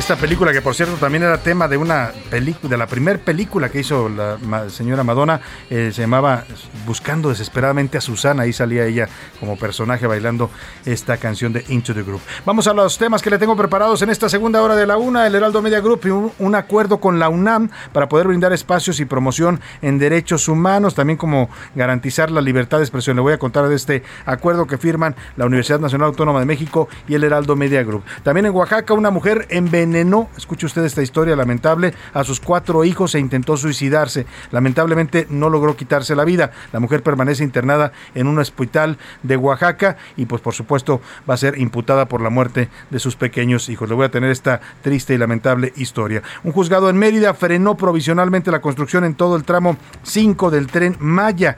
dicen que se debe detener la obra hasta que no se aclare si cuenta o no con los eh, permisos de impacto ambiental. El presidente López Obrador defiende esta obra e insiste en que el decreto que él mismo emitió avala que la obra continúe a pesar de no existir manifestaciones de impacto ambiental. Dice el presidente que decreto mata ley. Algo así está sugiriendo el presidente con esta lógica. Por lo pronto la obra es frenada por este amparo. Vamos a estar vamos a seguir también con otros temas importantes. Vamos a platicar de la negativa que le dio la Casa Blanca, la administración Biden al presidente López Obrador con esto de invitar a Maduro, al señor Daniel Ortega y a Miguel Díaz Canel, los presidentes de Cuba, Nicaragua y y Venezuela a la cumbre de las Américas. Vamos a tener muchos temas más y por supuesto ya sabe usted sus opiniones, que es momento justo de escuchar sus opiniones. Para ello ya están conmigo aquí en la mesa y lo recibo con gusto, con el gusto de cada día, a Priscila Reyes, la cumpleañera, y por supuesto también a José Luis Sánchez, nuestro jefe de información. ¿Cómo están ambos? Bienvenidos. Excelente, Salvador, en un martes ya saben que no se deben ni de casar ni de embarcarse, pero hay que decirlo de otra manera. Y les mando un fuerte abrazo a José Luis, sí, querido José Luis, queridos escuchas también. Salvador García Soto, Priscila Reyes, cumpleañera, te mando un enorme, enorme abrazo, sigue disfrutando. Disfruta muchísimo tu cumpleaños. Debo confesar que yo no sabía que era tu cumpleaños porque soy de esos que sigue consultando Face, Instagram y todos para acordarse de las fechas. Pues claro. Y como no, y como en Facebook no eres muy activa, pues no había visto que era tu cumpleaños hoy hasta que, bueno, Paula puso un tweet y te felicitamos. ¿y por qué no te pusieron, por qué te pusieron Ay, ¿en serio? y no te pusieron crucita? No lo sé, buena pregunta, porque siempre que me felicita toda mi familia es, ay, eres una crucita hermosa. sí, sí, está bien. Pues es que te tocó el Día de la Santa Cruz, que por cierto hoy, Priscila, hay que felicitar a todos nuestros amigos albañiles, trabajadores de la construcción, maestros, peones, arquitectos, todos los que están involucrados en la construcción, que es una gran industria, una de las más importantes en México. Pues les mandamos un abrazo caluroso porque hoy es el Día de la Santa Cruz. hoy hay pachanga en todas las obras, Priscila. Y taco placero cuando pases tú por una obra vas a escuchar que están Eso. Salucita. porque son trabajadores, Salvador, no sabes. Bueno, yo creo que lo sabemos todos. Son unos trabajadores que son los que te levantan el edificio espectacular que diseña un ingeniero y un arquitecto. Ellos son los que están ahí dándole todos los días, poniendo eh, ladrillo tras ladrillo para que se levante. Así es que felicidades para todos los albañiles. Felicidades a todos los albañiles y trabajadores de la construcción en este su día. y bueno, hicimos eh, tres preguntas. El día de hoy andábamos de promoción con las preguntas y temas importantes. Hablamos de la inflación, cómo le está afectando a la gente y este plan que va a presentar mañana el presidente para tratar de contenerla. Hablamos también de este eh, asunto de la negativa con la que le responden a López Obrador en el tema de invitar o no a los dictadores de América Latina, Maduro, a Canel, Díaz Canel y a el señor eh, Daniel Ortega. Y por ahí se me va otra pregunta, José Luis. Hoy es Día Mundial de la Libertad de Prensa, Salvador. Ah, también preguntamos eso, sí. si es que hay verdadera libertad de prensa en nuestro país. En este, en este gobierno. ¿Qué dice el público, Priscila Reyes? ¿Qué dice el público? El público dice muchas, pero muchas felicidades a Pris. Perdón si voy a leer algunos que dicen esto. No, está bien, se vale. Más años de vida que la cuide y la bendiga siempre. Muchas gracias por este mensaje. Eh, muchas felicidades a Priscila en su cumpleaños, mil bendiciones, muchas gracias. Aquí dicen, es correcto que esté en todos los países latinoamericanos. Es una buena propuesta de AMLO, dice este mensaje. Excelente martes a todo el equipo y en especial a Priscila. Muchas felicidades por un año más de vida. Eduardo Herrera, gracias Eduardo. Eh, buenas tardes, Salvador, y a tu gran equipo. Soy Alejandro Amezco, Ciudad de México. Mi opinión es que la inflación es causa de las sanciones que aplica Estados Unidos a Rusia, pero eh, México pues están haciendo esfuerzos para bajarla, pero el personal aún no me afecta. Uy, dichoso Qué tú, bueno, querido. qué bueno que no le afecte la inflación, pero no no es causa de las sanciones de Estados Unidos a Rusia. La inflación se genera por la por la guerra, por en sí misma, por el fenómeno de esta invasión, porque tanto Ucrania como Rusia son los principales productores de granos en el mundo. Entonces, al ser ellos los principales productores, evidentemente, pues el, el abasto de granos en el mundo se ve afectado y eso va encareciendo pues estos productos y encarece muchos alimentos que están hechos a base de trigo, de maíz, de cebada, de todo, de sorgo, de todos estos eh, cultivos en los que son líderes tanto Ucrania como Rusia. Ese es el motivo por el cual ha golpeado la inflación y súmele también que se disparan los precios del gas y del petróleo, que también provocan inflación. Ese es el fenómeno que está afectando al mundo y que también, por supuesto, golpea a México en estos momentos. Por aquí dicen, el presidente tiene la razón de que vayan todos los presidentes a la cumbre. Eh, acá Rodolfo Claro Rojas sí. manda unas mañanitas. Muchas gracias, Rodolfo Rojas. Gracias, Rodolfo. Eh, acá dicen salud, dinero y amor. Ah, como el premio mayor, ¿se acuerdan de esa novela? Sí, cómo no. salud, dinero y amor. era Priscila, aquella muchas de, del. Huicho Domínguez y la Laura ¡El León. ¿no? premio mayor! Exactamente. Muchas felicidades a la señora Priscila, que Dios la bendiga. Gracias. Lo dice José Gracias. García desde Lerdo. Oye, a ver, Pris, dime la verdad. ¿Te molesta que te ¿Sí? digan señora? Porque yo hace rato así te saludé. No, fíjate Eso que sí fue, yo, yo antes de, cansa- de casarme, Ajá. defendía mucho. Y yo decía, no, no, no, no, a mí no me digan señora porque ese es un estado civil, a mí me dice señorita. Ya cuando me casé, Pues ya. cerré mi boca y dije, te callas. Es que hay, díganme hay mujeres que sí les molesta porque mucha gente lo interpreta como un tema de edad. No tiene que ver con la edad, ¿no? No, no tiene que ver, ah, muchas veces tiene que ver con respeto, con Claro. cariño, lo que sea. Me da igual, si, si, si viene con cariño, adelante, díganme bien, como quieran. bien. Am, por acá dicen, buenas tardes, felicitaciones a Priscila, que es mi adoración. Uh, no sé sea, pero muchas gracias. Ah, por acá dicen, eh, referente al abuelo del palacio, cree que todos son borregos como su gabinete, se quiere poner con Sansón a las patadas. Se refiere a lo de Estados Unidos, ¿no? Así es, buenas tardes, tiene toda la razón el presidente Biden. En la reunión no deben de estar los dictadores antidemócratas. Felicidades por el excelente programa. Ay, muchas Nos gracias. dicen por aquí. Salvador, buenas tardes. Claro que no habrá justicia con este gobierno de la 4T, sabemos y lo hemos visto a diario. Lo que hace el presidente y su bola de lambiscones, los más allegados a él, púmbale. Pues aquí eso, Ya, esta es la son opinión, púmbale. Me mandan aquí a un gatito cantando las mañanitas. Muchas gracias por este gatito. Salvador y equipo, buenas tardes. Creo que tampoco deberían haber invitado al pequeño dictadorcillo que gobierna nuestro país. Sobre la otra pregunta con la línea 12, ¿dónde quedaron primero los pobres? ¿Dónde están los responsables? ¿Dónde Pues sí. está la atención médica y psicológica? ¿No que se llegaría al fondo y se haría justicia? ¿Qué Mira, pasó? Ahí se supone que, que ah, ah, pues, ¿qué fue? El 70-80% de las familias sí. les dieron esta atención médica y psicológica, lo decía el vocero de la Fiscalía, a los que aceptaron, digamos, los acuerdos de reparatorios, que es donde iba incluida esta atención, a otras 12, 14 familias, pues no, ellos no estuvieron de acuerdo con este acuerdo y entonces ellos por su cuenta pues se han eh, eh, ido a poner demandas, ya nos decía el abogado Estupiñán, han logrado ya un acuerdo reparatorio con Carso, que debe haber sido bueno por lo que dijo, ¿no? Pero falta, pues, ICA, que también la tienen demandada, y falta otra denuncia que tienen en las Cortes de Estados Unidos. Bonita tarde, Salvador, Pris y José Luis. AMLO pide que inviten a los dictadores, pero con el sesgo autócrata que muestra día a día, deberían agradecer que todavía lo inviten a él, dice Alberto desde Colima. Oye. ¿Quién sabe qué pasa el próximo año? Dice ¿Quién sabe? Esto que dice me llama la atención porque sí, ayer que hace esta, esta, esta el presidente ah, le comenta a los mexicanos, nos informa de este de petición que le hizo a Joe Biden de que me invitara a todos, que ya son tiempos distintos, que la política debe cambiar, decía el presidente, y que no se puede hablar de una cumbre de las Américas sin la presencia de todos los países. Al final cerraba el presidente con una frase, un comentario sobre hay que hermanarnos, ya no hay que andar con diferencias, hay que dialogar, hay que hermanarnos. Yo me quedé pensando, ¿por qué el presidente eso que pregona hacia afuera, porque lo decía en la relación de los países latinoamericanos y Estados Unidos, ¿por qué no lo practica adentro? ¿Por qué no dice adentro también, hay que hermanarnos, hay que estar unidos, no hay que pelearnos, no hay que dividirnos? Parece que, bien dicen por ahí, que a veces es el candil de la calle, oscuridad de, oscuridad de la casa. ¿no? Ay, Aunque buenas diga tardes, don Chava. Mira, ahí está, don Chava. ¿A ti te molesta que digan No, don la verdad Chava? no. A esta edad te estaría yo loco si no me... Si te enojaras. Ya tengo edad para que me digan don. Oh, está bonito el Don Chava. Don Chava, te mandan saludos desde Texcoco, eh, es Israel. Por acá dice él que sí cree que hay libertad de prensa, a diferencia de los gobiernos panista y priista. Sin embargo, las garantías se ven oscuras por el crimen organizado y algunos gobiernos locales de cualquier color o partido político. Muy bien. Por acá la señora Hernández desde Xochimilco, el jefe de gobierno dice que su gobierno no es igual a otros. ¿Y por qué la señora Serranía no está en la cárcel? Justicia para los muertos Buena de la pregunta. línea. dos. Buena pregunta, ¿no? La señora la, Sí. la despidieron, pero Florencia pues, Serranía. por ella de estar hasta becada, si me apura, ella de tener todavía una- un cargo por ahí oculto del gobierno. Y rapidísimo, deja de mandarle unos un saludo a Eric, que eh, en Twitter también nos está mandando saludos. Salvador, también muchísimos saludos para Felipe de León. Muchas gracias por tu mensaje, Gracias, Felipe de León. Felipe. Ya está, pero que siga con Twitter. ¿Qué dice la comunidad tuitera, José Luis? Arroba S. García Soto, los invito a que también nos sigan en arroba soy Salvador García Soto eh, sobre los tres temas. El primero de ellos sobre eh, la libertad de prensa. El 70% dice que en nuestro país que no, no hay libertad de prensa. Se ataca a los periodistas incluso más en este gobierno. Falso. El 5% dice que sí, que están cuidando a los periodistas en, esta, en este sexenio. sí. Y el 37% dice que son más vulnerables que antes.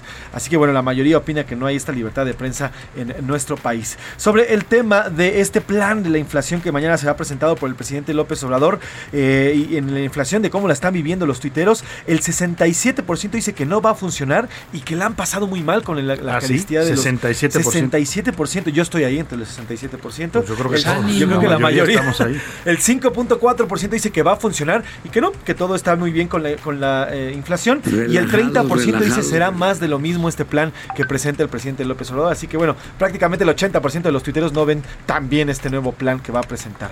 Y ya por último, sobre el tema de eh, Venezuela y esta invitación que se hizo a Nicaragua, Venezuela y Cuba, el 60% dice Estados Unidos tiene la razón, ya que el que es anfitrión decide, y solamente el 6.2% dice que el presidente López Obrador tiene la razón al invitar a todos los países, ya que se trata de una cumbre de las Américas. Y bueno, pues así están las opiniones en Pues nuestro Twitter. interesantes. Vámonos rápidamente al cotorreo informativo a ver qué nos traen Priscila y José Luis este martes.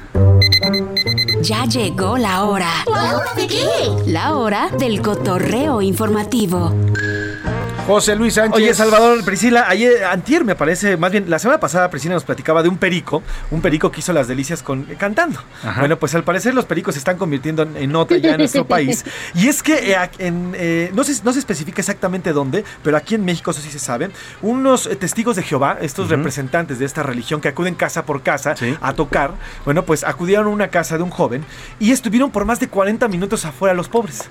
Y es que mientras tocaban, mientras tocaban, del otro lado de la puerta escuchaban, ¡Voy!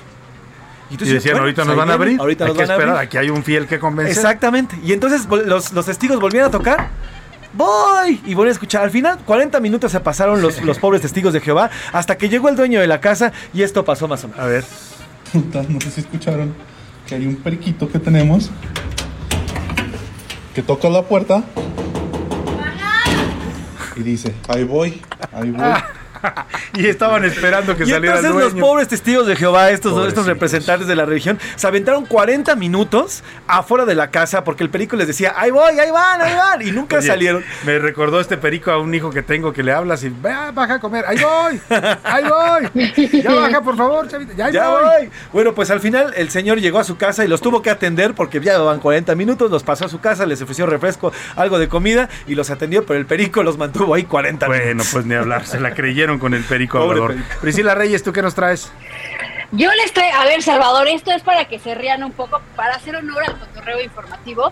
Hay una escena en la película del Capitán América y el Soldado del Invierno, si ustedes la recuerdan, en donde quieren, llevan al Capitán América en un elevador, lo van a agarrar y le dice al- a algo a alguien al oído y entonces lo empiezan a agarrar a golpes. Bueno, hicieron una serie de chistes, Salvador, doblando esta escena que les quiero poner. Son de esos chistes que usted debe de tener el sentido del humor, como el mío casi casi. Ahí les va el primerito, que es el 4. Venga, de ahí. Un león se comió un jabón.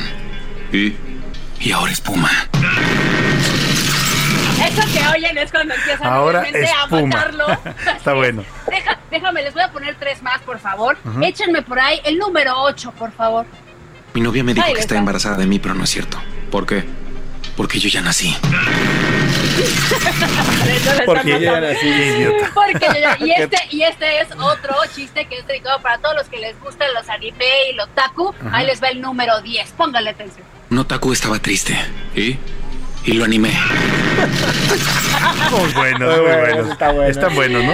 O sea, hay que, Tengo te- más, pero luego se los pongo. luego hay que tener pongo. sentido del humor, sin duda alguna, Priscila Sí, Reyes. hay que tener. Gracias, Priscila y a José Luis. Vámonos a otros temas importantes. A la una, con Salvador García Soto. Y vamos a continuar con el tema de la línea 12 porque nos falta otra versión de este asunto. Ya escuchamos a la Fiscalía de Justicia en voz de su vocero, Ulises Lara. Eh, ya escuchamos también al abogado de las víctimas, Christopher Estupeñán. Y ahora hago contacto con el abogado de los acusados, en este caso, de varios de ellos. La Fiscalía está imputando o busca imputar de delitos de homicidio y lesiones culposas, así como daño en propiedad ajena a ocho exfuncionarios del proyecto ejecutivo Metro y a dos representantes de empresas constructoras. Saludo con gusto en la línea telefónica a Gabriel Regino, abogado de estos funcionarios acusados por el desplome de la línea 12 del metro. ¿Cómo está, abogado? Muy buenas tardes. ¿Qué tal, Salvador? Muy buena tarde. Pues, eh, ¿cómo va el tema? Se nos están enfermando mucho los acusados, abogado. ¿Qué, ¿Qué, hay detrás de esto? ¿Es una táctica dilatoria? ¿O por qué un día se enferma uno de COVID, otro día le da un ataque de hipertensión? En procesos penales de esta complejidad, donde hay varios participantes, nada más eh, referir que en el estrado somos más de 40 personas, para que el auditorio se haga una idea, entre abogados de las víctimas, representantes del gobierno, fiscales, defensas, siempre van a gravitar eh, varios eh, factores contingentes que van a ir generando los aplazamientos de las audiencias. Un ejemplo de ello es que nosotros ya estábamos preparados para una audiencia previa a la de ayer y la fiscalía solicitó el diferimiento. Entonces, estos factores no son, son predecibles, pero no son controlables. Y en el caso de la audiencia del día de ayer, eh, uno de los imputados que no se había presentado, fue su primera eh, apersonamiento ante el tribunal, pues designó a una defensora que no conoce la carpeta.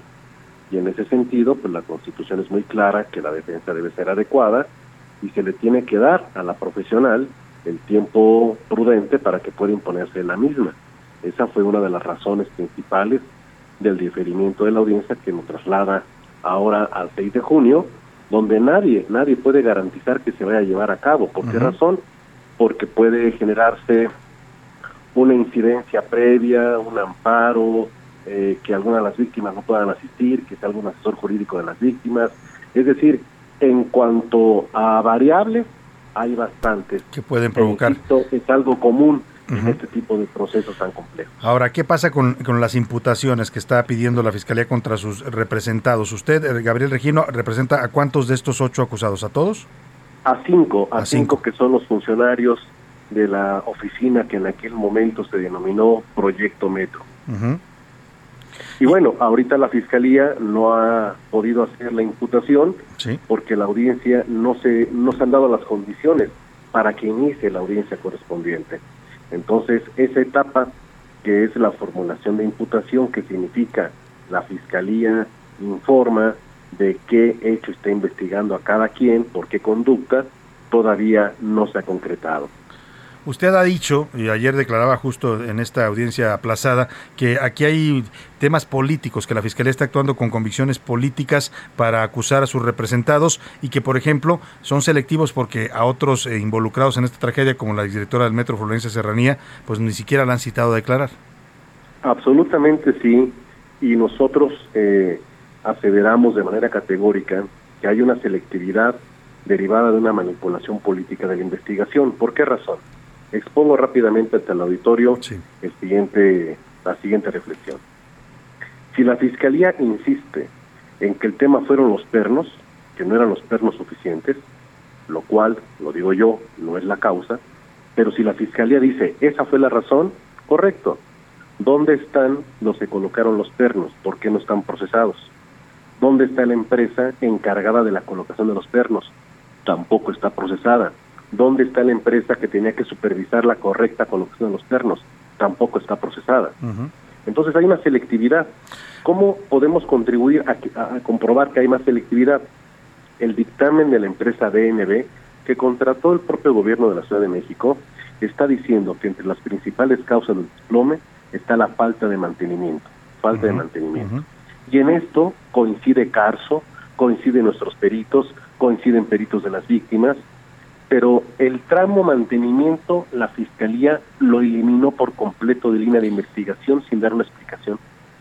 La directora del metro y responsable del mantenimiento, porque así lo dijo ella misma, por esa serranía, jamás, Salvador, jamás auditorio, fue citada a rendir una declaración dentro de la indagatoria, cuando por lógica si una persona es funcionaria mayor de un lugar donde ocurre una tragedia, Pues tendría tiene- que haber dado un informe. Por lo menos haber acudido a ser citada a declarar, ¿no? Y nunca lo fue.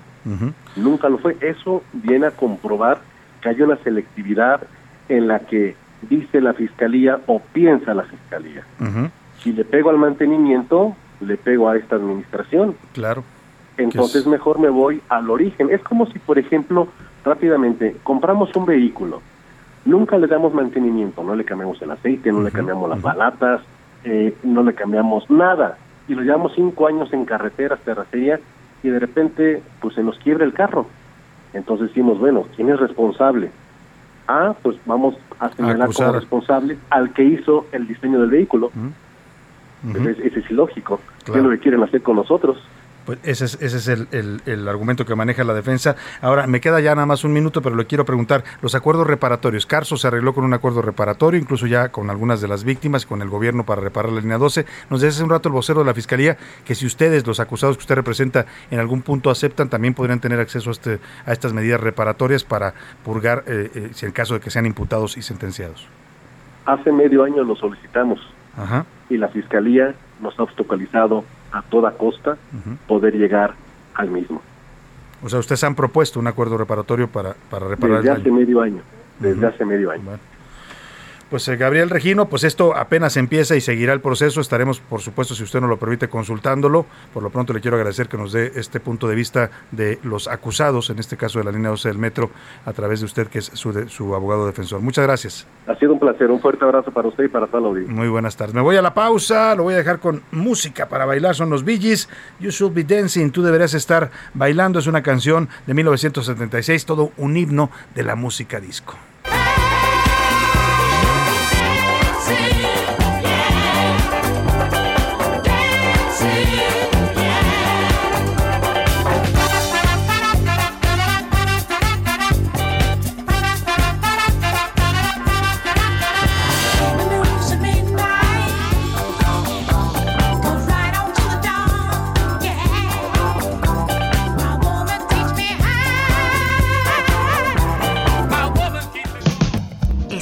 A la Una con Salvador García Soto. Regresamos. Ya estamos de vuelta con A la Una con Salvador García Soto. Bienvenido a tu dosis de buenas noticias. Mi nombre es Soy la Alegría. ¿Listos para jugar? Bajo el nombre de Hasbro City, la marca de juguetes abrirá su primer centro de entretenimiento familiar a finales de este año en la Ciudad de México. De la mano del Fondo de Inversión de XT Capital, firmó un acuerdo de exclusividad para diseñar, construir y operar sus nuevos parques de entretenimiento en la capital. La inversión destinada será de 65 a 70 millones de dólares. El primer parque de la marca estará ubicado en Paseo Interlomas, donde DXT operaba otro centro de entretenimiento llamado Imagic Park y contará con juegos interactivos y de realidad virtual, juegos de destreza, atracciones mecánicas y la primera tienda de la marca en la región. ¡Uy! Estamos listos para jugar.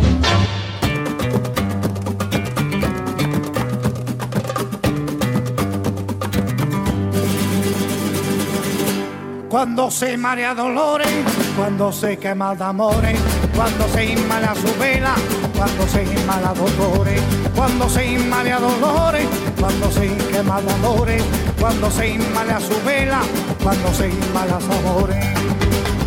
Baila, baila, baila, baila, baila, baila, bailame, esta rumba esta guitarra que yo siempre cantaré, pero no siempre cantaré, pero no siempre cantaré.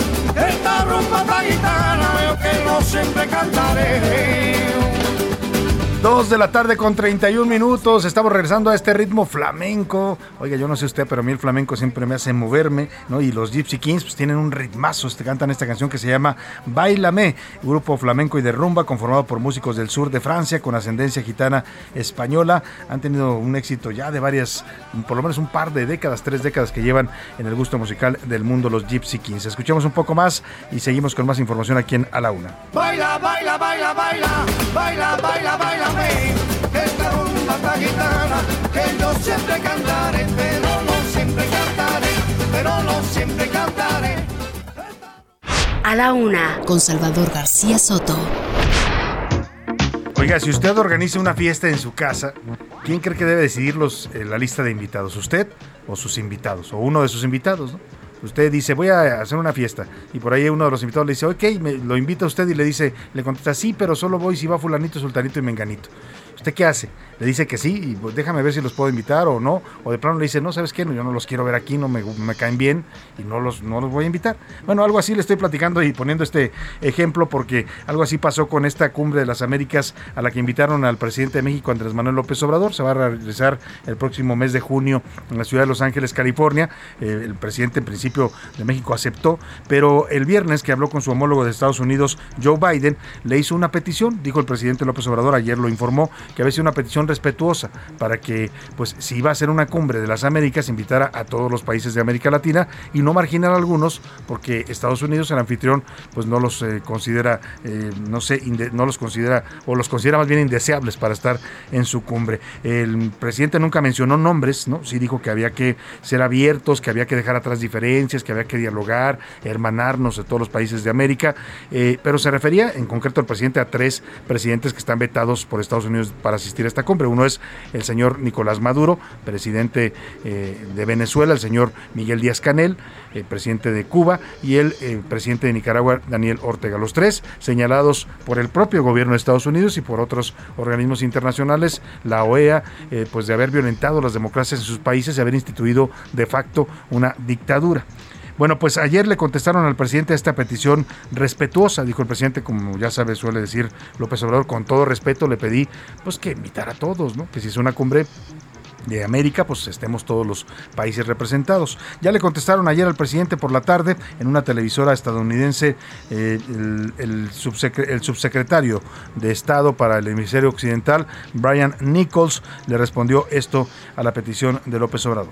Es un momento clave en nuestro hemisferio, un momento en que estamos enfrentando muchos retos a la democracia y los países que acabas de mencionar, Cuba, Nicaragua, el régimen de Maduro, no respeten la Carta Democrática de las Américas y por lo tanto no espero su presencia. ¿Ustedes la van a invitar a esta cumbre? No, es una decisión para el presidente, pero yo creo que el presidente ha sido bien claro que la presencia de, de los países que por sus actuaciones no respeten democracia, no van a recibir invitaciones.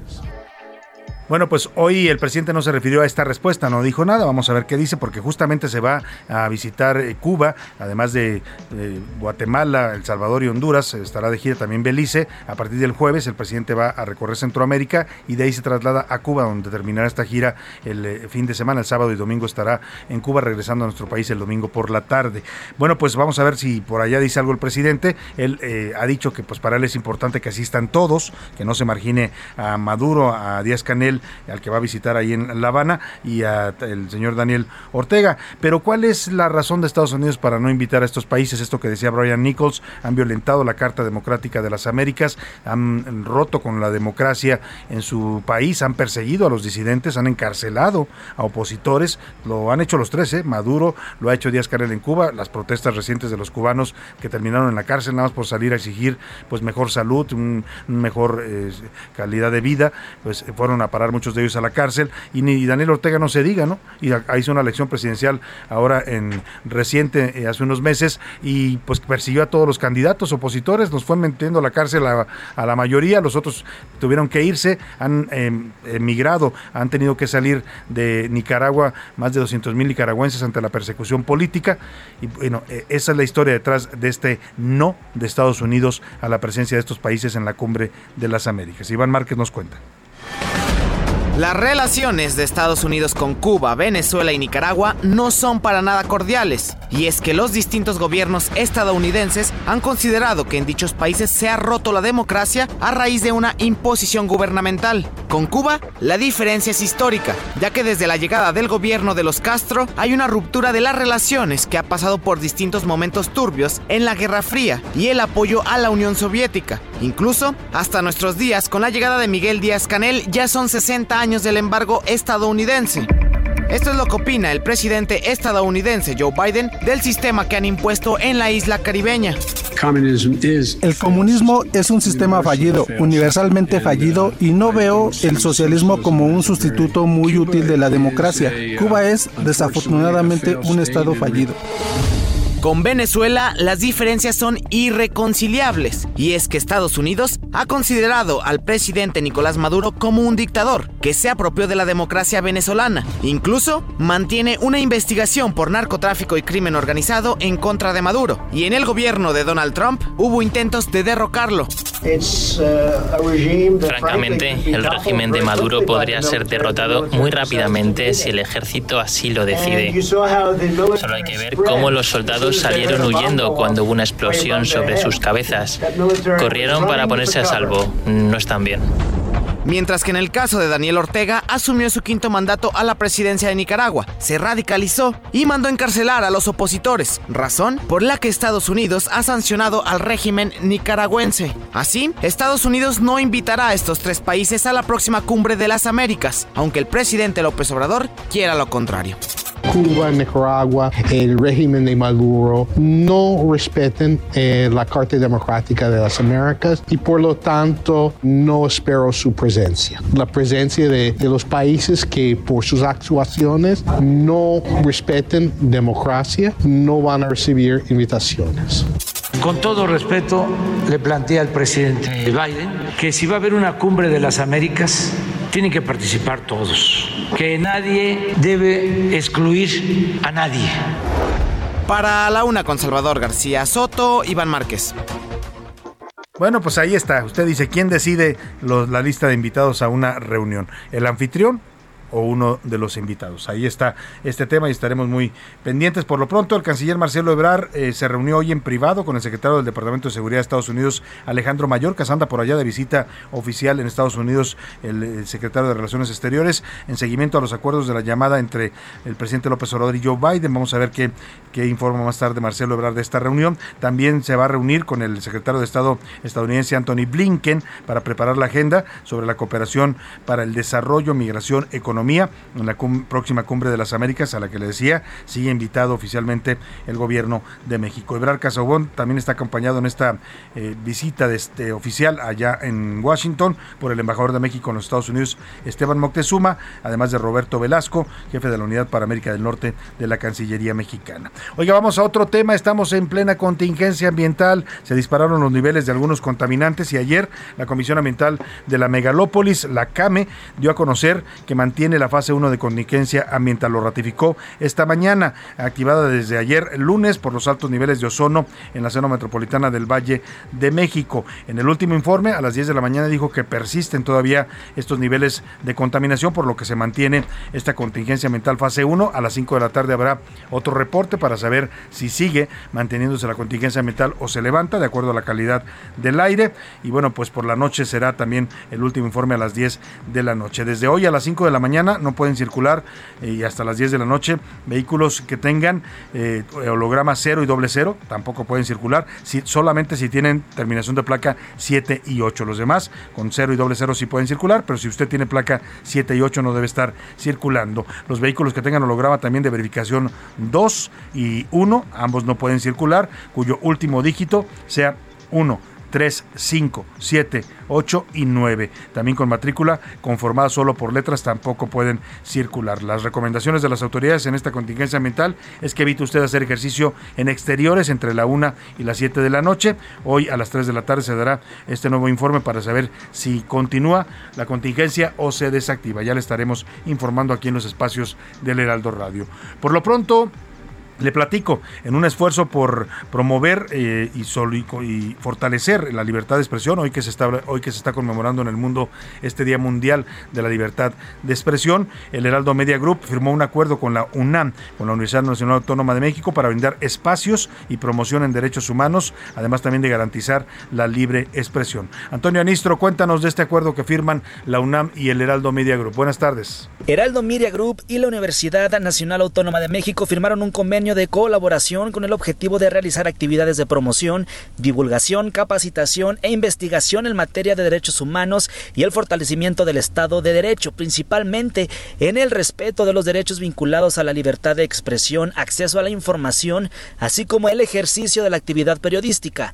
Uno de los presentes en esta firma de parte de la UNAM fue el doctor Raúl González Pérez, coordinador del Programa Universitario de Derechos Humanos, y esto fue lo que comentó ambos en el compromiso de impulsar el conocimiento de los derechos, en particular de los derechos de libertad de expresión, el derecho a la información, eh, los derechos de las y los periodistas, los mecanismos de defensa y este sello del medio de comunicación tan importante como el Heraldo de suscribir con la máxima casa de estudios como es la Universidad Nacional Autónoma de México. Y qué importante que un medio de comunicación como Heraldo haga ese compromiso suyo que lo viene haciendo y hoy lo materializa en un instrumento jurídico pero que confirma esa vocación sobre el respeto de los derechos humanos y el respeto y el ejercicio de una libertad que ejerce como medio y que ejerce a través de sus comunicadoras y comunicadores.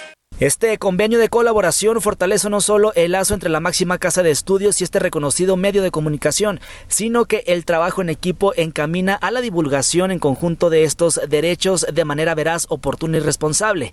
El material contará con la participación de especialistas de la máxima casa de estudios de México para impulsar el derecho y los mecanismos de defensa del mismo a través de las emisiones de radio y televisión, al igual que artículos y entrevistas en el medio impreso y digital. Por su parte, Ángel Mieres Zimmerman, presidente del Consejo de Administración de Heraldo Media Group, agradeció la confianza de la UNAM y calificó de buen augurio que este convenio fuera firmado el mismo día del quinto aniversario del grupo.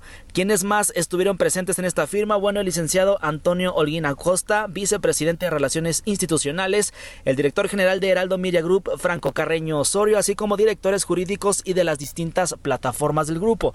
Por parte de la UNAM también participaron la doctora Guadalupe Valencia, coordinadora de Humanidades, y el maestro José Guillermo Silva, secretario técnico del Programa Universitario de Derechos Humanos de la máxima Casa de Estudios. Antonio Anistro, Heraldo Miria Group.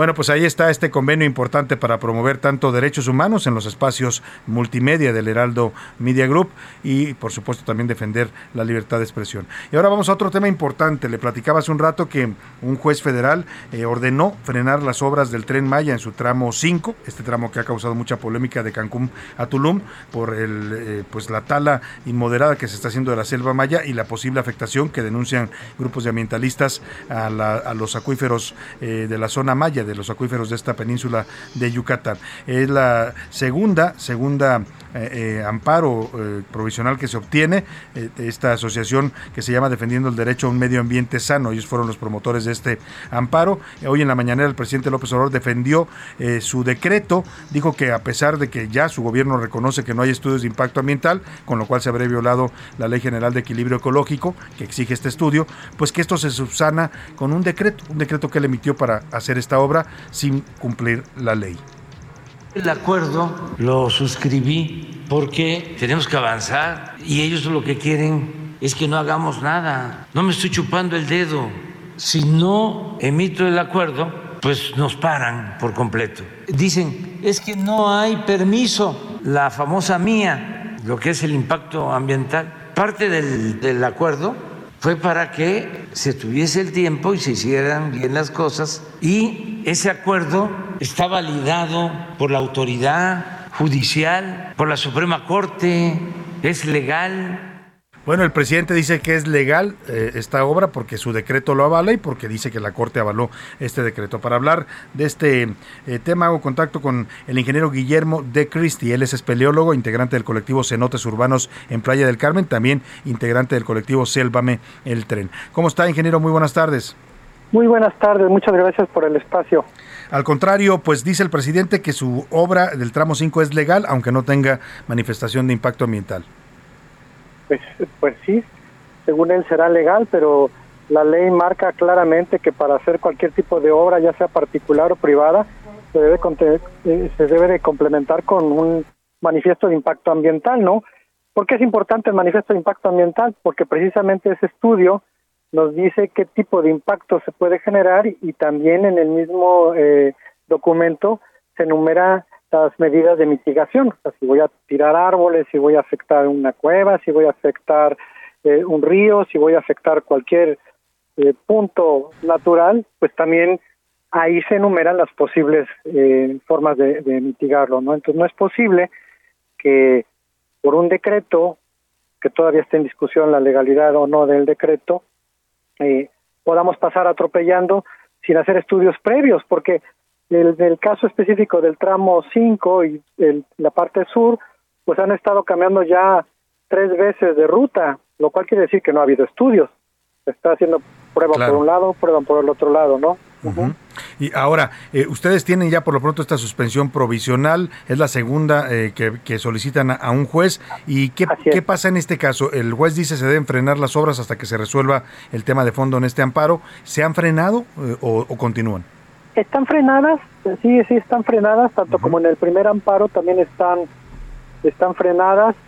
Y este y bueno ya hay que esperar ahorita las fechas de la audiencia conforme a lo que vayan decidiendo el juzgado no para revisarla.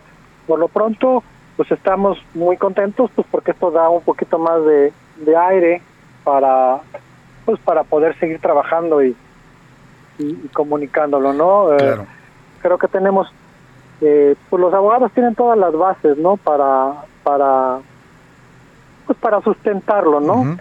Eh, Ahora, ¿Qué es lo eh, que se está...? Sí, sí ingeniero, le quería, le quería, preguntar porque hace unos días, ayer o antier, que, que, dan esta conferencia en la mañanera, el presidente junto con la secretaria del Medio Ambiente, Luisa María Albores, y el director del Fonatur, eh, pues insisten en que el tema es legal por este decreto, pero además hablan de un programa para rescatar las zonas arqueológicas. Mm, yo no recuerdo ver que nadie haya denunciado que están en riesgo las zonas arqueológicas, lo que se está denunciando es los acuíferos y, por supuesto, la flora y la fauna de la selva maya. Pues es un problema múltiple, porque sí, obviamente, lo que más nos preocupa es el acuífero, nos preocupa mucho la selva, nos preocupa mucho el impacto que va a haber en las especies endémicas, de que se está eh, pues fragmentando el, el, el, medio ambiente en donde ellos viven y demás, pero sí también tenemos por ahí una parte biocultural, lo que es eh, antropológico y paleontológico. Gran parte de todas estas eh, pues no en todas, pero en las cavernas y grutas y demás hay vestigios arqueológicos de, suma importancia, ¿no? Y sí, el, el Instituto Nacional de, Historia ha estado, el ha estado haciendo muy buen trabajo, pero pues la verdad es que no podemos dejar de pensar que vienen presionados por atrás porque realmente se tiene que cumplir fechas de posibles inauguraciones y demás, ¿no? El trabajo antropológico pues, es un trabajo de mucho tiempo, ¿no? Es un trabajo que le puede uno poner un, un tiempo de entrega, ¿no? Claro. Entonces, pues sí, ya pasaron las máquinas devastando selva, un tramo de más de 60 kilómetros por unos 60 metros, 90 metros de ancho, y pues sí vienen los, las personas de, del instituto haciendo muy buen trabajo, pero finalmente atrás de ellos vienen las máquinas motoconformadoras y demás, ¿no? Claro que van a Entonces seguir. están haciendo y lo reconocemos nosotros, un excelente trabajo, pero finalmente están bajo eh, la pues, presión, las órdenes, claro, la presión y las órdenes de Fonatur, ¿no? Pues vamos a estar muy pendientes de estos amparos que empiezan a avanzar y que bueno pues constituyen la última el último recurso que les dejaron a estos movimientos ambientalistas que buscan proteger pues estas riquezas naturales de la selva maya. Estaremos atentos ingeniero Guillermo de Cristi a esta lucha legal que han emprendido después de que pues lamentablemente se cerraron las puertas al diálogo en Palacio Nacional pues, sí, lo que nosotros quisiéramos decir a la gente es que el combate a, la, a los problemas nacionales como la pobreza, la falta de empleo, pues no deben de combatirse a través de actos ilegales e inconstitucionales, ¿no? Y sobre todo que aquí estamos violentando derechos de calidad de, vida, ¿no? Sin duda. Y la calidad de vida, pues estamos hablando de los acuíferos, estamos hablando de la selva, estamos hablando de del patrimonio biocultural no estamos pensando en que sea para esta generación, sino para futuras generaciones también, ¿no? Sin duda alguna. Me queda claro que ese es el motivo fundamental de su lucha. Les le agradezco mucho, ingeniero, de haber conversado con nuestro auditorio. Hasta luego. Muy buenas tardes. Ahí está el ingeniero Guillermo de Cristi, espeleólogo, miembro del colectivo Cenote Urbanos de Playa del Carmen y consultor también de tratamiento de agua con 25 años de experiencia. No están en contra de la obra, están en contra de que se haga sin cumplir con los estudios de impacto ambiental que son necesarios para saber cómo va a afectar a este ecosistema tan importante esta obra del Tren Maya. Vamos a estar atentos al tema. Vámonos por lo pronto a los deportes, que ya anda por aquí el señor Oscar Mota. Una torta de lechón suculenta mi querido Salvador García Soto, ¿cómo, estás, Oscar? Te mando un gran abrazo. Hoy un gran día para ganar. Necesito unos cuantos minutos para tranquilizarme, relajarme, mi querido Salvador. ¿Por qué? ¿Por qué andas alterado? Al medio tiempo de la Champions semifinal, el Liverpool iba ganando 2 a 0. Básicamente era como que uno de esos picks que uno decía, pues sí, va a terminar ya ganando el Liverpool. Es más, apaga y vámonos. Y el Villarreal en estos momentos, al medio tiempo, va ganando 2 a 0. O sea, la eliminatoria está 2 a 2. Le hace falta un golecito y se nos va el, Villa, el Villarreal a, a la final. Oye, sería histórico para este equipo de España, ¿no? Sí, y además eh, con una nueva generación, hace muchos años. ¿Te acuerdas del Guille Franco, querido Salvador? jugó el Guille, Franco. Franco. Bueno, Román Riquelme. Andreas. Eh, este, también anduvo Giovanni Dos Santos, aunque no fue parte de esta generación histórica que tuvo Villarreal hace 18, eh, 17 años, pero también por ahí anduvo. Entonces, interesante lo que pueda pasar. Rápidamente, temas de fútbol. Bueno, tus chivas. Las chivas femeniles lo están haciendo muy bien. Acaba de terminar la temporada regular. Terminaron invictas, no perdieron ningún solo partido. un partido. Son las segundas detrás de Monterrey, que hizo un poco más de puntos, pero aquí lo importante es que son las que menos eh, goles recibieron, las que más anotaron. Tienen a la goleadora Licha Cervantes, que hizo 14 eh, goles en esta ocasión y es bicampeona. Entonces, ¿y a quién crees que se van a enfrentar en, la, eh, en los cuartos de final? ¿A, los Pumas, a los Pumas femeniles. O sea, en el femenil y en el varonil va a ser el, tema de Pumas. Afirmativo. El viernes es el partido femenil, el, el domingo es el varonil, entonces, pues, ya suéltenos, ¿no? Entonces tendremos que poner, doblar la apuesta, Oscar. ¿Por qué están tan obsesionados con nosotros? Oye, y ojalá el equipo de, varonil de las Chivas, pues tome el ejemplo, ¿no? Les están poniendo la muestra las mujeres. Sin lugar a dudas. Mucho mejor desempeño. Y hay una propuesta por ahí en Twitter muy, muy interesante que decía que, bueno, que a lo mejor si pusieran un 1% de lo que ganan los jugadores varoniles para que ganen un poco más las jugadoras femeniles de Chivas, podría ser interesante, ¿no? Con esto termino rápidamente. Se está jugando la guerra civil del béisbol aquí en, en la Ciudad de México, lunes, martes y miércoles. Ayer los Tigres de Quintana Roo ganaron 7 a 5 a los Diablos Rojos del México. Hoy continúa la serie. Oye, por cierto, hablando de los Diablos Rojos, a ver si nos hace un reportajito de su museo, ¿no? Sí, está que increíble. Lo de inaugurar la semana pasada. Sí, lo estamos buscando y seguro lo vamos a tener porque vale muchísimo la pena. Toda una historia ahí del béisbol en nuestro país. Más de 50 años. Sin duda. Gracias, Oscar. Hoy un gran día para ganar. Así nos despedimos de usted. A nombre de todo este equipo le doy las gracias. A nombre de la cumpleañera y le mandamos un abrazo a Priscila Reyes, nuestra productora y conductora de entretenimiento. A José Luis Sánchez en la coordinación de información. A Laura Mendiola en la coordinación de invitados. En la redacción están Miguel Zarco, Milka Ramírez, Iván Márquez, Diego Gómez. Aquí en cabina Rubén Cruz, nuestro asistente de producción. Y a nuestro eh, eh, operador Alan. También a todos ustedes, sobre todo, que pase una excelente tarde. Provecho. Aquí quédese con Adriana Delgado y Dedo en la Llaga. Y yo lo espero mañana a la una. Hasta mañana. A la una, con Salvador García Soto. Un encuentro del diario que piensa joven con el análisis y la crítica. A la una, con Salvador García Soto. De lunes a viernes, de una a 3 de la tarde. Selling a little or a lot? Shopify helps you do your thing however you cha-ching. Shopify is the global commerce platform that helps you sell at every stage of your business. From the launch your online shop stage to the first real life store stage, all the way to the did we just hit a million orders stage.